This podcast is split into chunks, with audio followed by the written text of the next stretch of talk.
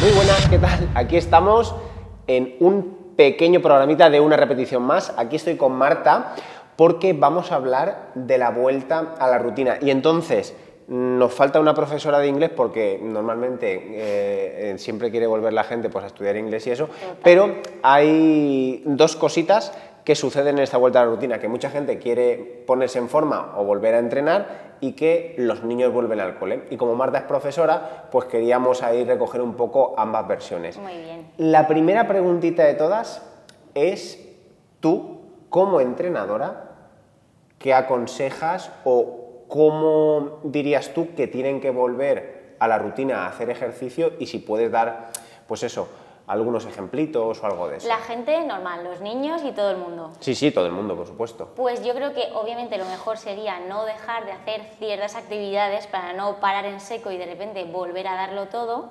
Por, y no, para no sufrir lesiones y para que en la primera semana lo demos todo, pero la segunda ya dirás, pues yo no quiero ya esta marcha. Pero bueno, yo creo que todo el mundo debe descansar un poquito en vacaciones, su cuerpo se lo pide, entonces realmente lo que aconsejo es volver poco a poco a la normalidad. Ciertos hábitos, pues las primeras semanas y lo que más me cuesta es la alimentación, pues poquito a poco, ir cambiando otras cositas tipo snacks, eh, pequeñas comiditas, pero no darlo todo la primera semana, con ejercicio también, y, y volver poco a poco. Yo creo que el, el, enfoque está en lo que tú has dicho. Lo ideal para un perfil de población normal está en no abandonarlo. Claro. Porque muchas personas cuando abandonan, digamos que dejan por completo de hacer eso, cogen o recogen, mejor dicho, los hábitos negativos que tenían Sí. y luego volver a la rutina positiva cuesta mucho más. si es que la pereza avanza en progresión geométrica, es decir, a nosotros hay veces que no nos apetece hacer ejercicio, pero tiras de rutina Claro, y claro, tiras para adelante. Por supuesto. Yo, desde el punto de vista de entrenador, porque luego no puedo opinar como profesor, pero desde el punto de vista de entrenador, considero que hay que diseñar una ecuación para no descansar de hacer actividad física en verano. Sí. Yo no digo que hagas todos los días, pero sí que por lo menos mantengas la rutina de por lo menos dos veces a la semana, porque tiempo hay de sobra. O hacer otras. Claro, excusas miles, tiempo hay de sobra. Claro, por supuesto, hombre, hay más tiempo en vacaciones que, durante el año, vaya. Pero de cara a próximos años, yo, yo diría eso, analizar por qué ha pasado eso y- e intentar trazar una ecuación para que de cara al año que viene Claro. no suceda, porque desde luego que, bajo mi punto de vista, Es- soy... Yo creo que también es un error dejar de hacer actividad física, pero creo que también hay mucha gente que necesita ese descanso de hacer ciertas actividades, pasar a hacer otras actividades, Muy ¿no? bien. En plan, pues no vengo a entrenar fuerza, vale, no pasa nada, pero no dejes de pues salir a andar una hora todos los días o hacer paddle surf o salir a jugar a paddle o salir a jugar a fútbol porque es que realmente no necesitas dejar de hacer eso. Exacto. La, la gente se confunde mucho con tengo que descansar. Exacto. Es que no, no creo que tengas que descansar físicamente. No, aquí no eres mi, Mireia Belmonte o, Sí, ¿sabes? sí, sí, no claro, necesitas un descanso total. Efectivamente. Simplemente modificar eh, las actividades. Claro, para por- que tu chip cambie. Efectivamente, incluso por actividades, digamos, estacionales. Ostras, estás en la playa, claro. caminar por la playa, nadar un poquito, el Exacto. paddle surf. Pues, Escuchar el cuerpo de esa manera, porque realmente si lo escuchas, voy a escuchar a mi cuerpo, tu cuerpo te va a pedir estar en el sofá y comer paella todos los días. efectivamente. Como a nosotros. No, no, a nosotros también nos lo pide, pero evidentemente no, no hay que hacerlo. Claro.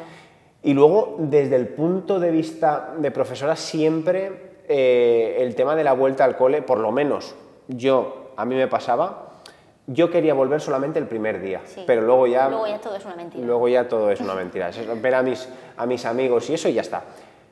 ¿Cómo aconsejas tú o cómo tú aconsejarías a esos niños que enfoquen? Pues yo creo que obviamente el papel del profe y de los mayores, de los, de los padres, es fundamental y es que hay que establecer objetivos, ¿no? motivarles desde un principio y hacerles entender que para poder descansar pues hay que cansarse, ¿no? Hay que trabajárselo y hay que cansarse. Pero sobre todo yo creo que a los nenes lo que más les cuesta es coger la rutina de levantarse pronto, ¿no? Eh, estar más organizados, porque paran del todo de estudiar, que sí, se lo merecen, pero Mm, es como también como la actividad física. No pasa nada si el niño lee en verano o repasa ejercicios de lo que quiera, siempre y cuando pues también se lo pase bien y descanse. Pero yo creo que también es ir eh, poco a poco mejorando esos hábitos de levantarse pronto y acostarse más pronto, ir haciendo algunas cositas en, casa de, tareas, ¿no? Ya no eh, sumas o restas o multiplicaciones o, o de la asignatura que sea, sino pues ciertas pequeñitas tareas que puedan ir haciendo. Antes, Antes de, empezar. claro. Claro. Y luego, este enfoque creo que también es importante, esta pregunta.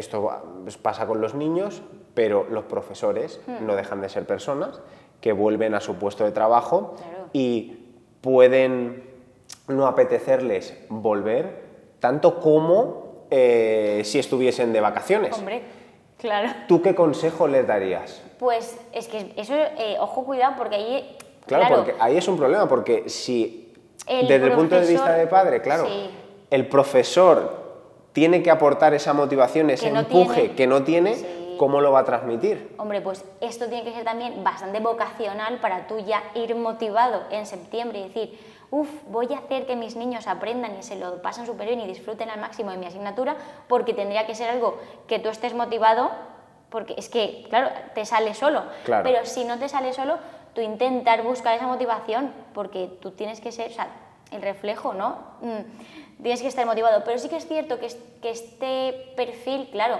se pasa un mes y pico de vacaciones. A ver, eh, o no, pero sí que es cierto que ese em, horario de tener que ir a trabajar, ¿no? esa obligación de tener un horario, te lo puedes marcar tú un poquito, si quieres trabajar un poco, planificarte el curso, te lo planificas más tranquilamente y sin limitaciones en ese sentido.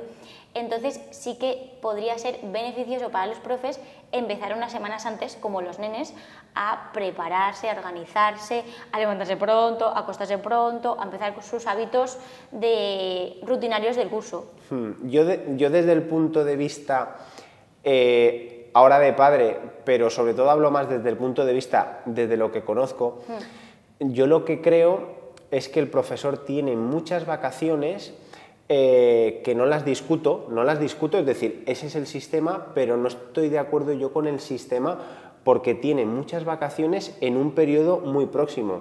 Si tú tienes, me lo invento, 45 días, pero los vas repartiendo durante el año, tú no tienes esa capacidad de desconectar, porque al final sigues siempre conectado. Es decir, tu intensidad laboral de 100, porque los niños es trabajar a 100, es decir, yo no podría, por ejemplo, pasa a cero. Y luego de cero pasar a 100 esto es mucho. Sin embargo, si tú de 100 pasas a 30, luego vas subiendo 40, 50, no te va, no te va a costar tanto. Mm. Claro, yo no le culpo al profesor ni mucho menos. Eso, es el sistema, eso es así.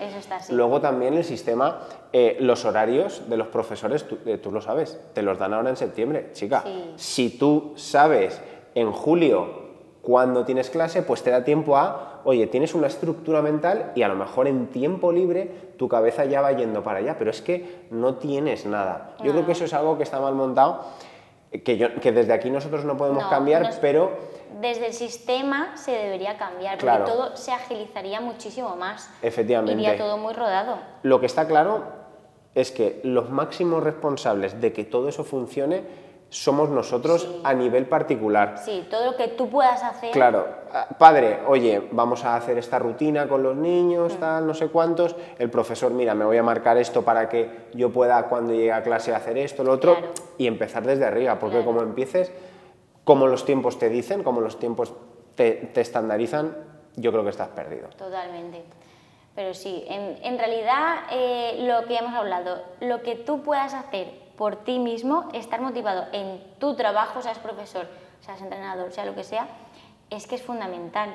O sea, mm, ya no, ya no para los que tienen la suerte de tenerte como eh, alumnos, ¿no? Efectivamente. Sino para todo tu entorno y para ti mismo. Claro, e-, eres lo, al final representas tu actitud. Claro. Yo en conclusión, lo que diría es que al final si quieres que tu historia sea como tú quieres, es que tú tienes que ser el protagonista. Y de verdad, intentar ser siempre y no depender de un tercero ni de un entorno. Así que si quieres estar motivado, si quieres...